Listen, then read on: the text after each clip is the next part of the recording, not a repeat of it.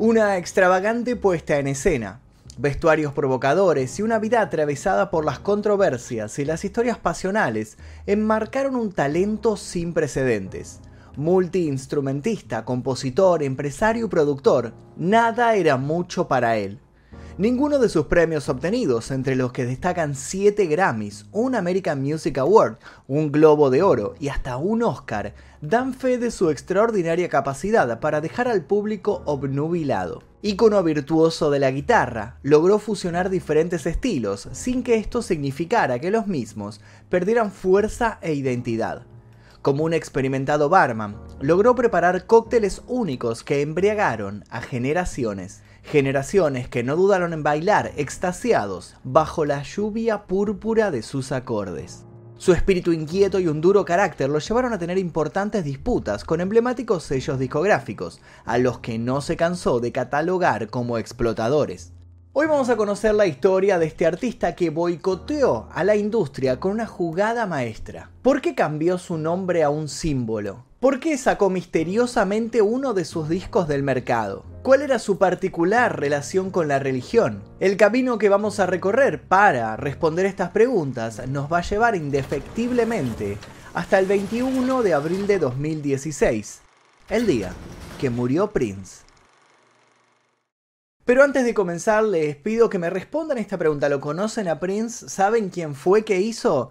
Y si les gustan sus canciones, ¿cuál es su tema favorito o su disco favorito? Dejen sus comentarios aquí debajo que vamos a debatir sobre este gran artista.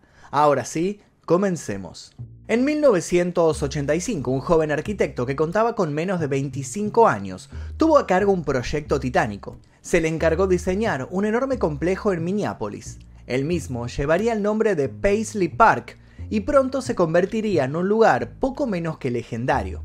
El estudio se inauguró en 1987. Se dice que todas las habitaciones tenían los elementos necesarios para grabar en cualquiera de ellas, y que siempre había un músico de guardia. Y es que la propiedad pertenecía a un artista que se jactaba de poseer una creatividad que debía demostrarse de manera espontánea para poder brillar. Esa persona, la encargada de mandar a construir esta monstruosa mole, no era otro que el polémico Prince. Allí Prince grabaría muchos de sus mejores álbumes. Himnos del pop se gestarían dentro de sus paredes. Y se cuentan de a miles las historias que lo recuerdan detrás de una consola. Noches y noches enteras sin dormir buscando el sonido perfecto.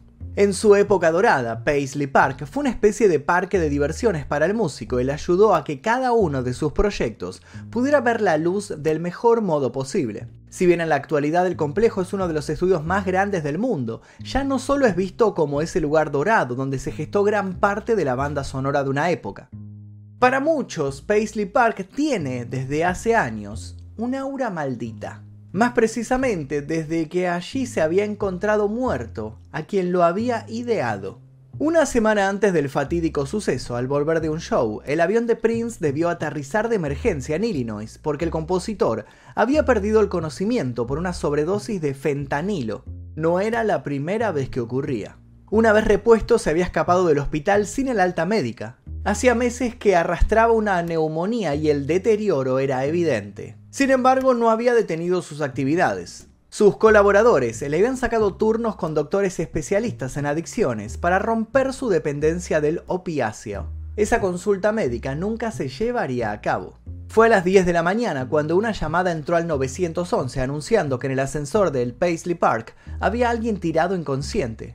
Alguien que según la voz encargada de hacer el llamado parecía muerto. Reconociendo la urgencia del asunto, una ambulancia llegó al lugar en pocos minutos, pero los paramédicos no pudieron hacer nada al respecto. El hombre del ascensor llevaba efectivamente horas sin vida.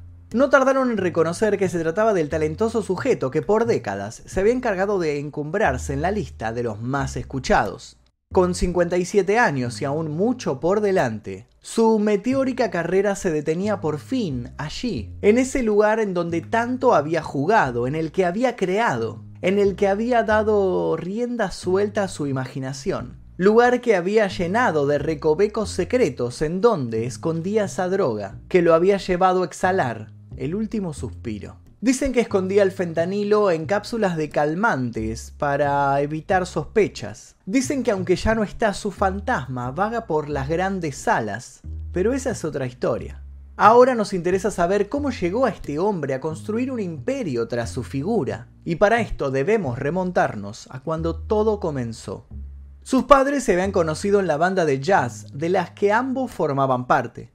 De hecho, cuando se enteraron que traerían un niño al mundo, decidieron que lo bautizarían en honor a esa banda llamada Prince Roger Trio. Así fue como el 7 de junio de 1958 nacía en Minneapolis Prince Rogers Nelson.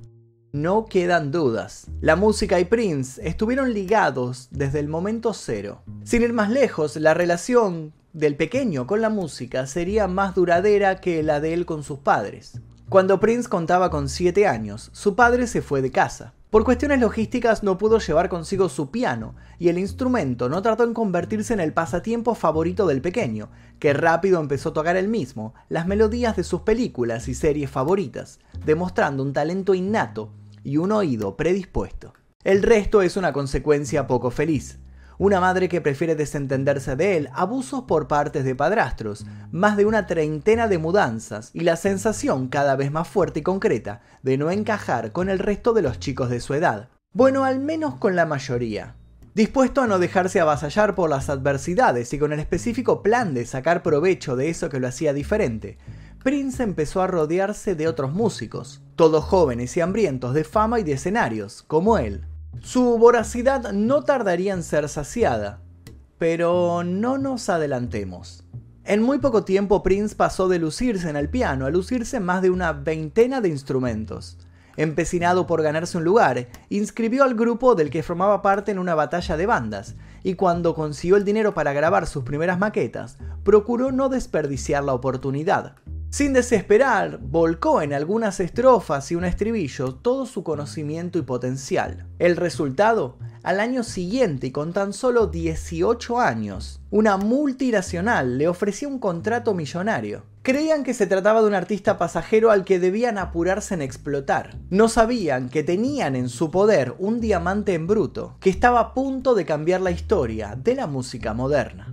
En julio de 1978, Prince entró por primera vez en la lista norteamericana de música soul con un tema titulado Soft and Wet, en el que introdujo un estilo innovador al fusionar funk y rock. Así empezaba a forjar lo que sería una marca registrada. Sus influencias eran múltiples, sus resultados únicos. Cuando en noviembre lanzó al mercado For You, las ventas, que superaron las 300.000 copias, dejaron sobradas evidencias de que sus productores no se equivocaban. Sin embargo, ni en sus mejores sueños imaginaron que aquello podía mejorar, pero lo hizo. Con su siguiente disco titulado Prince, el artista alcanzó todavía mayores éxitos. Para ese entonces, ya instalado en el lugar que siempre había deseado, empezó a cultivar un perfil siempre aguerrido contra las exigencias que quienes manejaban su carrera le querían imponer. En 1982 salió 1999, un portentoso disco doble que lo mostraban en dominio de todos sus talentos. Un disco que recibió halagos de la crítica, pero que apenas fue el último tramo de su pista de despegue. Luego de ese disco llegaría la explosión definitiva. En 1984 rodó su primera película, Purple Rain, cuya banda sonora recibió el premio Grammy. Del mismo año es el célebre álbum con el mismo título. Entonces sí, Prince ya era toda una estrella mundial. En 1985, en Around the World in a Day, jugó con nuevos sonidos experimentales que rozaban la psicodelia. Su lanzamiento coincidió con la inauguración de su propio sello discográfico, Paisley Park.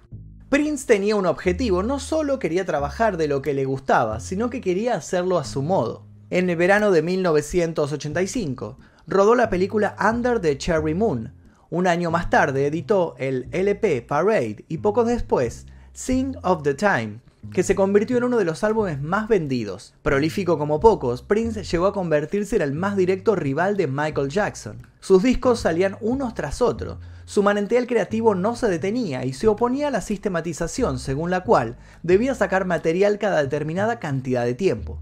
Él quería sacar sus temas de inmediato, no era un artista que disfrutara de guardarse sus canciones. Prince era un torbellino, todo para él era ya. En la cresta de esa ola se encontraba cuando sucedió el escándalo de The Black Album. El álbum que pretendía lanzarse en 1987 no tenía ningún título impreso, mucho menos nombre de artista, créditos de producción o fotografías, solo una simple funda negra. Las copias promocionales incluían solo la lista de canciones y el número de catálogo. Dicha información estaba impresa en el mismo disco. Según se comentaba, la versión comercial no sería muy diferente, toda una rareza para la época. Los rumores lo bautizaron The Black Album y pronto empezaron a correr diversas conjeturas sobre él. La mayoría de ellas insistían en que se trataba de un material, valga la redundancia, mucho más oscuro de lo habitual. Un material en el que Prince abandonaba el pop brillante y el rock de estrella para indagar en nuevas vertientes. Sin embargo, el misterio no se pudo develar, todo dio un giro inesperado cuando el cantante anunció una semana antes del lanzamiento oficial que cada una de las copias debían ser destruidas. ¿Las razones? El material parecía tener una terrible conexión con fuerzas del más allá. Y sobre esto hay varias versiones. La más expandida dice que Prince, en medio de un delirio místico religioso, habría dicho a sus conocidos que al escuchar el flamante disco se había percatado de que él mismo había sido dictado por el mismísimo diablo y que no podía exponer a la humanidad a algo así. ¿Es cierta esta historia o fue solo una estrategia de marketing? Lo cierto es que a pesar de las quejas pertinentes, The Black Album fue retirado de las tiendas y reemplazado por otro álbum, el famoso Love Sexy.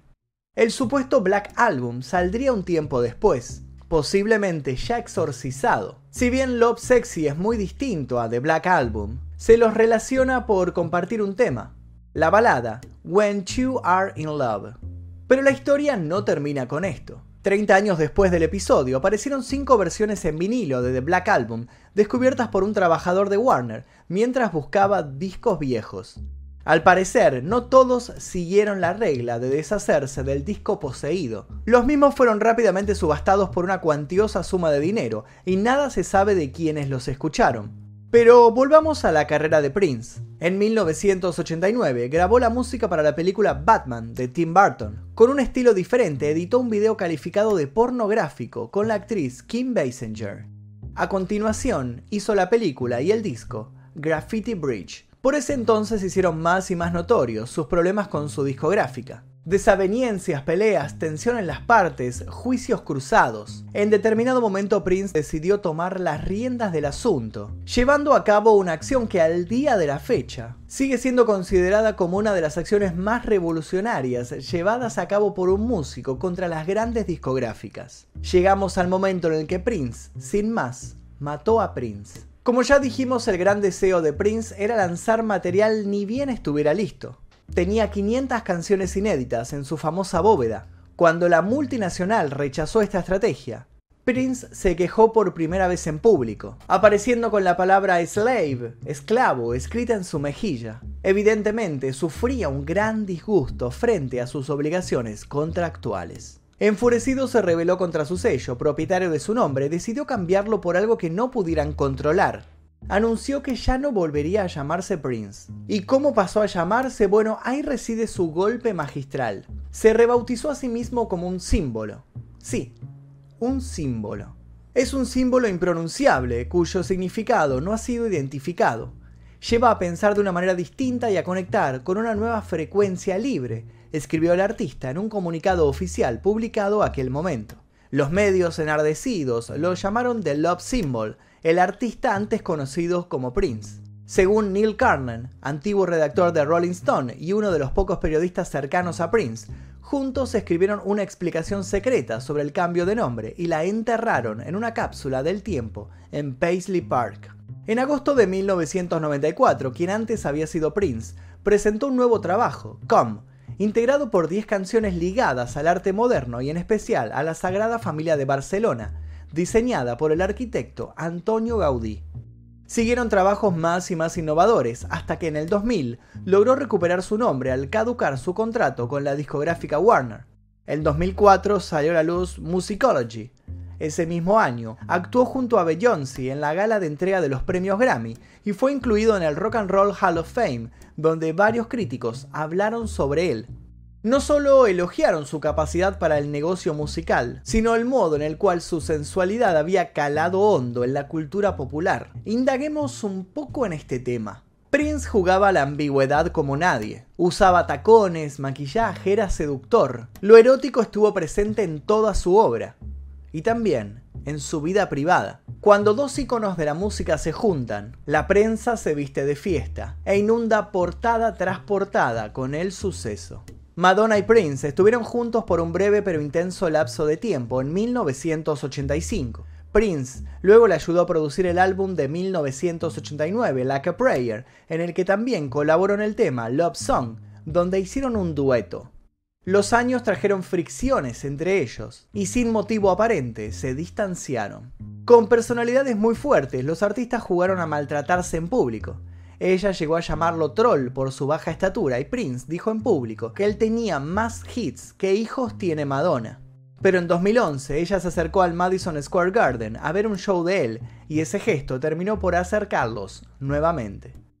Prince también impulsó a Carmen Electra para que se animara a su carrera como rapera. Las mujeres que entraban a su vida entraban también de modo inexorable a conectar con su lado lúdico y musical. Su obsesión por el trabajo se traducía en cada una de las facetas de su vida. Sin embargo, todo este despliegue sexual menguó en un momento dado de la carrera del artista, más precisamente cuando decidió convertirse en testigo de Jehová. Y para ser justos, hay que aclarar que Prince ya tenía una inclinación religiosa desde mucho antes, y ahora veremos por qué. En 2003, Prince decidió convertirse a la religión de los testigos de Jehová. Fue introducido la misma por Larry Graham, ex bajista de Sly and the Family Stone, desde su conversión el músico no abandonó su característica provocación, pero se volvió mucho más discreto. Sus fans quedaron anonadados, por ejemplo, cuando Prince se opuso abiertamente al matrimonio homosexual por cuestiones de fe. También comenzó a ser más exigente con la gente que lo rodeaba. Según se dice, el músico no soportaba que sus invitados dijeran groserías en su estudio de grabación, y si alguien lo hacía debía pagar una elevada multa. Prince sostuvo en entrevistas brindadas por esos años que desde niño había tenido inquietudes espirituales. Según sus palabras, un ángel lo había curado de la epilepsia que sufría. Sin embargo, esta calma no hizo que se alejara del centro de las polémicas. En 2006 publicó 3121, con canciones en español. En 2007 aparece su álbum Planet Earth y nuevamente estalló el caos. Pero, ¿qué sucedió esta vez? Prince regaló su nuevo álbum con la edición dominical de un periódico británico y a los asistentes a los conciertos de su gira. En total regaló 3 millones de copias. Todo esto antes de que el trabajo saliera a la venta. Esto obviamente provocó el enfado de las discográficas. Pero Prince no hizo más que ignorarlas. Más dedicado a las grabaciones de estudio que a los conciertos en directo, Prince continuó activo hasta que subió al ascensor de su gran lugar de trabajo y ya no descendió, como vimos al principio de este relato. Posteriormente, la investigación policial demostró que Prince obtuvo el fentanilo por prescripción médica a nombre de una persona cercana para preservar su identidad. Un juzgado local emitió una orden de búsqueda para ubicar su testamento y se emitió otra en contra de la farmacia local Walgreens, a la cual el artista había acudido apenas unos días antes. Tras una autopsia sus restos fueron cremados. El 26 de abril, su hermana envió un documento a la corte del condado de Carver para iniciar el proceso de sucesión, pero según ella, no existía ningún testamento. Tres semanas después de su muerte, cerca de 700 personas alegaron tener algún vínculo familiar con el artista y reclamaron parte de su herencia. Un fiduciario del Banco Bremer se hizo cargo del control de sus bienes y ordenó la apertura forzada de la caja fuerte del artista y la autorización de pruebas de ADN para todo aquel que alegara ser su familiar. Parte de Paisley Park funciona hoy en día como un museo. Una urna de cerámica hecha ex profeso con la forma de Paisley Park y el símbolo de Prince en el tope fue colocada originalmente en el patio del estudio de la leyenda del pop cuando abrió por primera vez a los fans en octubre de 2016.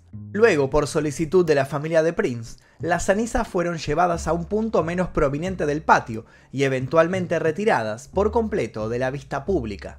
De todos modos, quienes deseen llevar a cabo un encuentro con Prince ya saben cómo invocarlo. Solo basta con poner uno de sus discos y apretar play. No hay que hacer mucho más para que la magia de este artista inmortal vuelva a emerger en todo su esplendor. Y hasta aquí la historia de Prince, espero que les haya interesado. Les vuelvo a hacer la pregunta, ¿lo conocían?